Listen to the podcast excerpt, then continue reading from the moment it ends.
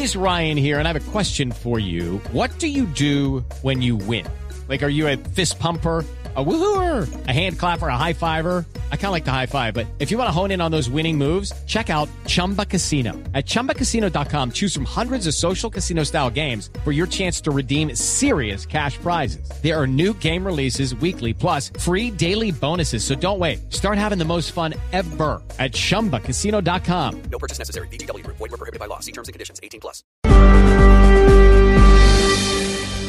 6 de la mañana, 45 minutos. Hoy se cierra definitivamente el campamento humanitario de venezolanos de Engativá, un esfuerzo por brindarle a 500 hermanos del vecino país mínimas condiciones para pasar este duro tiempo que vive. Desde el 13 de noviembre que se inauguró se sabía que era transitorio. Las cifras que presenta la Secretaría de Integración Social de Bogotá muestran que de estos 500 hermanos venezolanos, 115 se retiraron voluntariamente por razones como por ejemplo consiguieron con qué pagar un arriendo, un trabajo, o simplemente amigos o familiares los acogieron en sus hogares. 56 abandonaron el campamento sin decir por qué o para dónde iban. 138 viajaron a Rumichaca o de regreso a Venezuela con apoyo de Migración Colombia, la Embajada de Venezuela, la Alcaldía y varias ONG. Y 43 fueron expulsados por consumos de sustancias psicoactivas, violencia, agresiones físicas, amenazas de funcionarios o robos.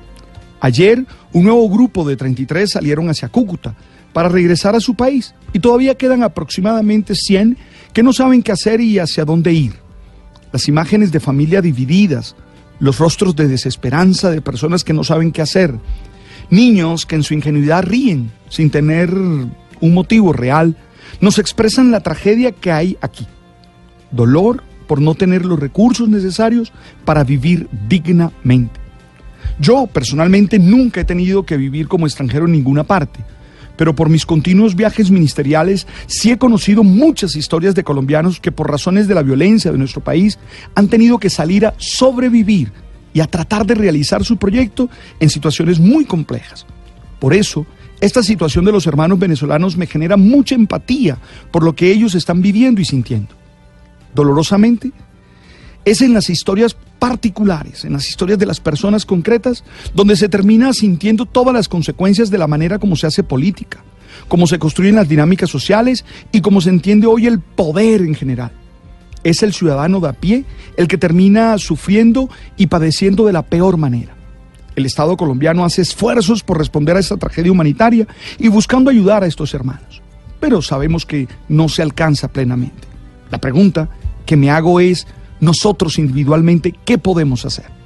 Y si me permites, te digo, yo particularmente creo que debemos evitar cualquier manifestación de xenofobia, no estigmatizar a todos por los malos comportamientos de algunos, tratar de propiciar que ellos también tengan posibilidades, pero sobre todo ser muy responsables a la hora de las decisiones democráticas que tenemos que tomar.